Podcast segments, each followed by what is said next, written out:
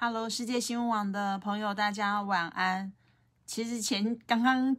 不久前有一段直播，但因为被猫咪干扰的不是很顺利，所以我现在干脆重新来过这样子。那好，没关系，反正刚刚听过的、没听过的，大家都重新再听一遍。那今天因为呃，如果大家有看到那个我写的标题跟内容的话，就知道呃，今天晚上我要跟大家分享的财经相关的内容就是比特币这一周的一个可能的趋势。那我先跟大家谈一个新闻，还蛮有趣的，不晓得大家这几天有没有在网络上关注到，就是有一个英国籍的工程师，他在很多年前，那时候比特币还没有这么高的价值的时候，因为他有挖矿，所以他陆陆续续挖出了七千五百枚比特币，很多哦，七千五百枚哦。老实跟大家讲，其实我现在连一枚比特币都还没有这样子。虽然我一直觉得比特币其实是可以慢慢持有，所以我还没有去存到一颗，然后就慢慢我是慢慢存。那这位工程师很有趣，他就是挖矿，所以他在很多年前就陆陆续续存了七千五百枚。那这七千五百枚比特币，他把它放在硬碟里头，他的硬碟因为很怕别人偷走，所以他的硬碟还加密。结果这颗硬碟就是被他不小心就遗失了，找不回来，而且重点是他也忘了这颗硬碟的密码，也就是说这七千五百枚比特币就跟他说再见了。那大家可以换算一下，一直到呃今天晚上我查了一下它的价值，目前是来到比特币在上周有冲破到四万美元的这个天花板大关之后。触顶就回落，所以在过去的一周，它曾经在不到十二小时内从四万多跌破到三万，将近一万美元的跌幅很大很大。然后在这几天，它慢慢的又往上开始攀爬，所以现在在这个时刻，我跟大家在直播的时间价格是来到。三万七千八百五十八美元。好，那我们就四舍五入一下，用三万七千美元来算，七千五百枚比特币这样价值是多少钱？大家可以拨一拨，划一划你的手机，按按看，非常非常多钱。就是，所以这个设计师他会不会很呕？换成是你，一定也会很呕啊，对不对？所以，好，那大家可能开始就会有一个有一个担心，或有一个顾虑。哎，那我我持有加密货币，万一？我忘记密码或不见了怎么办？其实不会不见了，大概唯一需要防的是骇客，偶可能偶尔骇客会进来。但是就是说，大家如果担心这件事情，我觉得那个担心如果让你因为这样子而不敢去持有比特币，那你去想象，就好像你把钱放在银行，然后你的银行哪一天被。歹徒抢银行一样，或者是运钞车被歹徒劫走，其实那个概念是类似，所以你不太可能因为这，就说你不太能够说因为这样的理由而你不敢持有加密货币。而对于工程师他忘记密码这件事情呢，以台湾现在我目前操作的模式就是，大家其实就是呃，我在这边跟大家宣跟大家讲一个概念，就是其实你在注册你的呃。加密货币的这个账号密码，其实你是不需要假手他人的，也就是不会有任何人来跟你说啊，来跟你募资，然后你你你需要把钱委托给第三方，其实不用，你就是透过注册一个账密，然后经过非常严格的认证，因为当然现在在台湾的持有比特币这件事情，它尚未合法化，但是尚未合法化并不代表非法，它就是一个还没有法制化的持有，但是还没有法制化。其实各国政府现在状态其实也是这样，就是睁一只眼闭一只眼，所以这都必须靠。当我们的金融管理还没有这样的一个完善的法令在规范它的时候，所有的银行在开放呃，我们可以注册去买卖比特币，那所有的责任就是银行自己来担负。所以银行他们会有一个双重认证，而且非常严格的过程来认证你的账号密码。而且就是他不希望，因为很多人会以为比特币是就是会被拿来洗钱，或者是做一些非法的用途，所以银行自己也很害怕自己是会遭殃的，所以他们会非常的严格控管这件事。那我要说的是，就是说，呃，我们去注册一个账密，那就是我们自己，所以我们不需要假手第三人。所以有很多诈骗集团来说啊，这个很好赚，你把钱给我，我帮你获暴获得暴利这件事情，其实我在这边奉劝各位，就是说，其实你们是可以自己去操作的跟使用，不需要透过这样的一个募资平台。那因为你透过这样的募资平台，很可能你就会被骗，你可能会被他们讲的天花乱坠的那种。模式或手法，然后你就被骗，然后你就以为比特币不是好东西，不是，其实就是你自己去注册这样一个账密，你就可以去操作使用，就可以买卖。好，那就是这个前提下，所以它就是等于是你自己有一个呃账号密码跟身份认证，所以你忘记密码很简单，就是重新去，就是像很多的银行，你忘记密码，你只要去写个 email，重新再注册一个密码就可以，所以。我讲了一堆，是顺便要跟大家讲这个概念，就是说有任何人跟您要募资，然后来去投资比特币获得暴利这件事情，请各位千万千万要三思哈，因为很多的诈骗就是这样出来的。那我在这边其实要正要。呃，要严要要要要怎么讲？要匡正一个视听，就是说，为什么我会去鼓励大家来认识比特币？是因为我们可以直接持有，而我们直接持有的人是可以透过比特币来改善我们的经济状况。所以，我最期待的一个理想状态就是有钱人、白领、没钱的人都可以进场来操作，而。改善自己的经济条件，有钱人也许他会因为这样更有钱，但是没钱的人对他来说，他可以因为持有比特币而改善他的经济条件，所以它是一个对我来说它是相对公平的一个货币。好，那我刚刚讲的那个花絮很长一段，其实今天其实要跟大家讲说，比特币在经过上一周到呃这个礼拜一。上冲下洗很精彩，就是比特币跟以太币就轮番飙破了他们的历史新高。之后，呃，这几天其实又慢慢在回稳。可是有一个非常值得观察的状态，前几天，大概就前两天，英国的金融管理局他们放出了一个空袭警报，就是而且是英国金融管理局就是官方的代表，他直接告诉警告所有的比特币持有者。呃，可以赶快把它卖掉，因为 你们可能会赔掉所有的钱。如果由一个官方来说这件事情，其实事态是非常严重的。那为什么英国的金融管理局会说出这样的话呢？因为目前在全球使用跟持有比特币最大的、最大量的国家、最大众国家是美国、中国跟韩国，哦，南韩或者是北韩的某些骇客。所以相对来说，我说的韩国、中国跟啊韩国、中国、美国相对来说，其实欧洲对于加密货币的持有是保守的。所以英国为什么在这一波？其实英国是跟着华尔街这一次的机构要进场比特币来说，他们其实是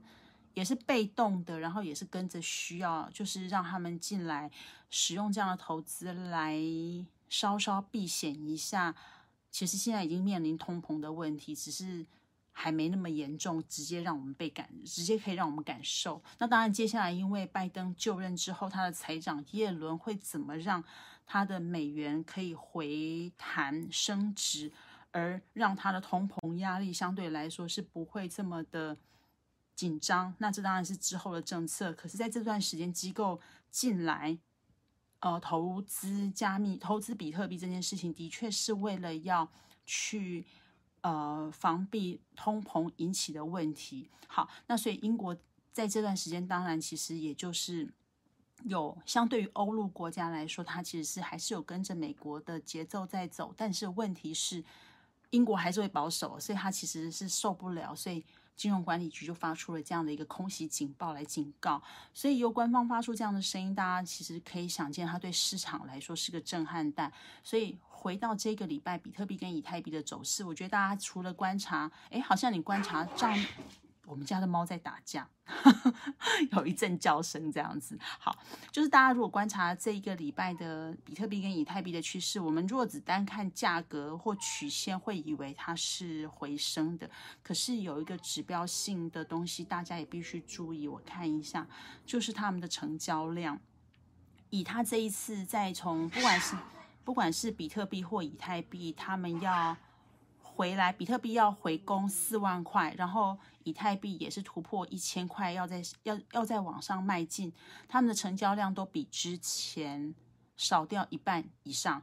呃，以现在的价格来说，比特币一枚是三万七千八百五十八美元，它目前的成交量是三十七点五十三十七点五五五二亿。但是在上次它冲破了四万美元关卡的时候，它的成交量其实一度高达八十多亿，也就是现在的两倍多。好，那成交量这件事情为什么这么重要？大家就可以去想象。比特币现在已经是全球性的市场，当然现在机构大量挹注，它已的比例是有扩大，但是不要忘，这是一个全球通行的加密货币，所以是全球一起共有，大家一起堆叠出这样的一个量。那如果这个量原来四呃四万块美元是由八十几亿撑起来，跟现在的将近四万美元只剩下一半不到的钱撑起来，你觉得哪一个比较稳？那当然一定是前者，那后者还能堆到这么高，可是交易量相对来说减掉一半，那会不会觉得这层大这个大楼有可能摇摇欲坠，可能一碰它可能就垮了？好，我用这样的比喻跟大家分析，大家就会很清楚知道说，现在比特币这呃这几天比特币跟以太币它仍然是稳稳的，看似好像。再往回爬，问题是它交易量并没有之前那么的稳，也没有那么的扎实，它交易量其实是减少的，所以这个就有点危险。所以在这一个周末，因为比特币的交易，呃，以平常来说，因为股市是一周一到周五嘛，然后再加上美股礼拜，呃，美股礼拜一会因为那个。马丁路德金恩博士就是要纪念这个黑人民权领袖，所以他股市是休市。那么这两天的比特币的走势就会是一个关键。如果它能够稳稳的再拉回到四万美元大关，那我们就恭喜他。可是如果他没有碰到，而一个不小心又崩落下来，他很可能好的状况当然就是缓步下下来，可是不好的状况可能又会像之前的云霄飞车，又从四万。有没有可能是回落，用什么几千甚至一万崩回崩回来？那这个东西就是在这两天，其实是一个还蛮明还蛮重要的关键期，值得大家观察。那呃，在讲这个情形的时候，其实当然我也有遇到朋友可能会直就有朋友直接就直问我，就是大起大落，你看哪一个哪一个市场或者是股票市场也没有这样子么。突然就崩跌万点，这个听听起来就太可怕了，所以难怪英国的官方会发出这样的警告声。所以就所以朋友会觉得说，那你持有这个东西不就是太不牢靠了吗？可是我其实想跟大家说，是本来这一段时间它堆叠上来的就是大量的人为操作。那你所有的投资，即便像连黄金这么古老的一个。黄金在古时候，它其实可以直接当货币使用，是后来慢慢它退居在呃，就是一个保值的一个标的，然后开始我们有所谓的法币铸造之后，黄金就没有没有那个货币直接交易的使用的。呃，角色存在。那我的意思说，即便像黄金这样的东西，大家都还是会去投资。那大家今天想投资什么？像我之前有做过一次直播采访的那个小提琴的呃呃制琴跟制造配件的专家，他也形容说，小提琴就很像是，因为它是一个很古老的乐器，然后也有人拿它来保值，拿它来。哦，就是呃，帮自己制产，所以其实只要就这个市场上，我觉得是大家只要觉得这个东西有价值，我们就会去投资，这本来就是很正常的事情。所以你说比特币会大起大落这件事，它其实也不是都一直处在这个状态，而是现在的市场太诡异了，因为疫情的关系，然后因为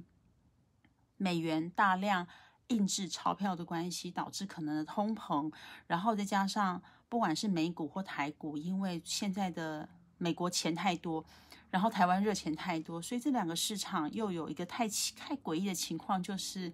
所有人都一直在说美股、台股可能会泡沫化，因为标的太漂亮，就像今天台股开盘就碰到万六的天花板，碰上之后马上回落，那就是看起来好像都是一片荣景，可是好像对很就是对我们来说那个东西太梦幻了，就是。你好像随时都会泡沫化的感觉，所以市场充满了一个这样的诡谲性的情况。但是我们都仍然拥有这些钱的时候，钱要往哪里去？我们当然希望钱可以放在一个我们认为安心的地方。如果我们就一个这样的需求跟这样的一个呃人性本然，它就会有一个的考量来看比特币。比特币在这段时间会被拿来当成一个避险的标的使用，其实我们就不难去想见。因为避险而引发的，呃引起它的这样的震荡跟就是起落跌幅。可是我要说的是，就是我一直强调，这都是一个过渡，也是一个过程。它不是不是因为这样，比特币就全然就是一个这么投机，它也不是不好。比特币最初最初的中本聪先生在呃。创造出比特币这样的一个标的，它本来它的核心本来就不是让人家拿来投机使使用，也不是拿来让人家避险使用，它本来就是让人让我们来持有它而进行交易，而这个交易是不需要去透由任何的。呃，一个就是它就是一个区块链，我是可以去中心化，我不需要透过银行，我不需要透过谁，我就是只要跟你，我们直接就可以用比特币发送，然后一只手机或者是电脑，我们就可以透过网络来发送这样的货币，去使用这样的货币，所以我们可以少掉很多中间的人为的关卡，这是它最初最初的一个本意。所以如果我们回到这个本意来说，现在的状态只是比特币它必然会经历的一个历程。那这就好像一个小孩要登短廊的过程一样，他在成长的过程当然会经过一些考验，跟一些可能我们人的价值观会加注在他身上的一些，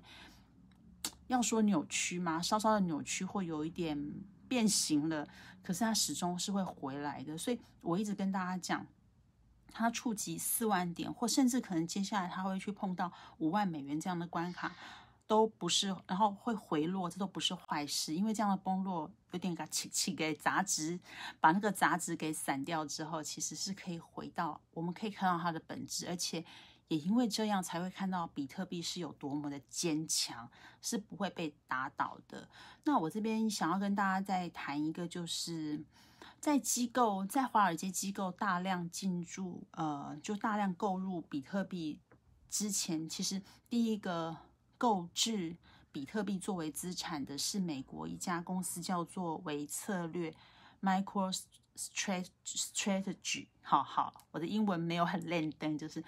M I C R MicroStrategy 策略哦，维策略，大家可以查一下。维策略这家公司非常有意思，它是做它是在纳纳斯达克上市的公司，然后。他很早就宣布他们要购置比特币作为公司的资产，而他在前几天接受专访的时候，他就有说，他们因为他们是第一个上美纳斯达克上市的公司购置比特币，脚步来的很快，然后他的官网其实也有一个比特币专区，然后他就有去解释一个事一件事情，其实也跟我刚刚在讲的通膨是有关系的。他就说，哦维策略的执行长说。我没有办法透露与马斯克谈话内容，因为马斯克前一阵子也有说，马斯克的那个火星梦，他把人带上火星，他也有在想说，我在火星上面，就是我们在火星上的经济，就是交易模式，应该也是要用呃加密货币，不太可能带着纸钞上去使用。所以，但是他马斯克的那个使用的加密货币会是哪一种？这个当然还还没有一个定数。然后，所以维茨尔执行长就在讲，他可能也许他跟马斯克在聊天，然后他就说，我只能说。特斯拉与苹果、Google 都面临相同的问题，什么问题呢？就是这些大大型的企业，他们都持有了一大笔现金，而这些这笔资产正在以每年百分之十五到二十的速度削减股东的资产价值。这句话是什么意思？这句话的意思就是，就是我现在持有这些钱，但它其实它的价值在萎缩中，可能就是因为被通膨给吃掉了。所以对于呃，维策略可能大家不熟悉，但是从维策略这么早以比特币购置比特币来作为公司的资产来去看，呃，他所谈到的特斯拉、苹果跟 Google，好，那阿妈总那也也也也也就也不用讲了，就是说对于你看亚马逊它的那个股股票，昨天收盘的时候是三千一百多少点，我现在忘，就是以一个股价这么高的。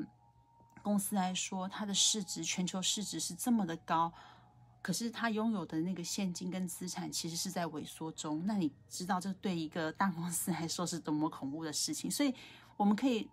就想当然知道，对于他们来说，他们要把他们手中持有这些现金如何能够不仅是保值，而且能够让股东的这些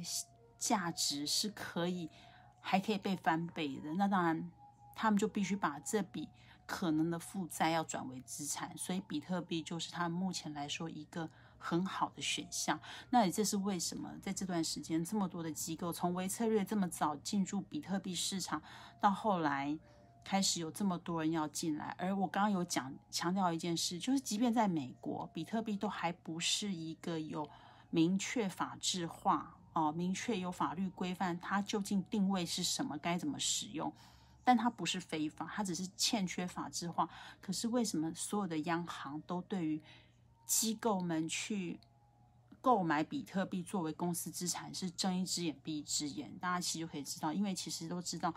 所有这些大企业是不可能去眼睁睁看着自己的公司资产被通膨给吃掉，所以不能让这些公司赔钱啊，让这些公司赔钱，股票就真的要泡沫了。所以在目前的整个大环境，从疫情引疫情以来所引发的。一环扣着一环的整个经济市场的脉动跟联动，那比特币才会在这个时候整个汇聚了所有的，不管是大的机构，或者是过去一起持有的比特币的这些信仰者、持有者，其实就把比特币推到一个高点。但是我要说的，就是呃，大机构当然进来，他们从两万开始一路铺陈到四万，那。他们铺，他们可能买了几十亿美元，可是他们一定会有一个他们获利的预期值，所以四万应该不是一个他们，就对他们来说，四万可能还不是一个最好的目标。我想他们其实可能是希望把比特币至少是可以推到五万，那四万到五万就有一个坎必须过。那这这一路四万到五万，它是不是一条好走的路？其实要打一个问号。那所以可能来来回回。大幅起落都还是未来可以，就是可以想见的一个状况。但是我要说的是，对于我们这些散户，对于我们这些一点点的持有者来说，其实真的不用怕，因为当你不是，就是我一直跟大家强调，就是你不要去用借贷，你也不要去刚刚我说的去募集一堆，呃，就是用很投机的形方式去募集了一堆资金，或者是你也不要被人号召，然后去。倾家荡产去变卖家产，然后加入这样的一个投资行列，就是你稳稳的看你手边有多少钱，然后你就用一个存款的方式去买它一点点，然后持有，然后看它有一点涨，有一点跌，你其实都不用害怕。就对你来说，这个东西你就是放在那边。那如果是这样的心态，你来观察比特币跟持有比特币，你就可以不用这么害怕。但是。放久了，其实你会发现，就很像我刚刚一开始跟大家讲的这个例子。这个英国的工程师之前挖矿挖出了七千五百枚比特币，他从来没有想过有朝一日这七千五百枚比特币可以带给他巨富，但他就无缘了，他归零了。所以，就是大家可以少少的去持有它，去放着它，然后。看着它慢慢慢慢长大，那个感觉其实是蛮好的。而当它有一天增值了，你会发现，原来它真的是可以帮助我们每个人去改善我们自己的一个自身经济的条件跟状况。那这是我在每次直播都会不断跟大家去做分享的，因为我不晓得我是不是每个人都有我有忠实读者可以看我每一次直播，所以我每次直播都还是会跟大家去耳提面命这件事情，就是。不要贪，然后不要去借。那你有多少你就买多少，就记得不用买一枚，买零点零零零一枚都可以，然后就放在那里去观察它。那这就是今天我在这一周要跟大家分享我的财经笔记。然后最后要打一下广告，就是呃我在粉丝页做直播，但是我同时也会在 YouTube 上面把这样的影片上传，所以非常非常的。恳请大家可以订阅世界新闻网的 YouTube 频道，然后我也有呃那个官方 Line，其实大概就是每隔几天会把一些我觉得还不错的新闻用官方 Line 的就 Line 的那个官方账号发送给订阅者，所以真的希望大家可以去订阅。啊！世界新闻网的 YouTube，然后加入世界新闻网的官方 Line，那有你们的支持，我才能够越做越好，越做越大，越做越大。好，那今天的直播就在这边跟大家告一段落，然后接下来是周末，希望大家周末都能够跟着好天气度过一个愉快的时光。就这样子，拜拜。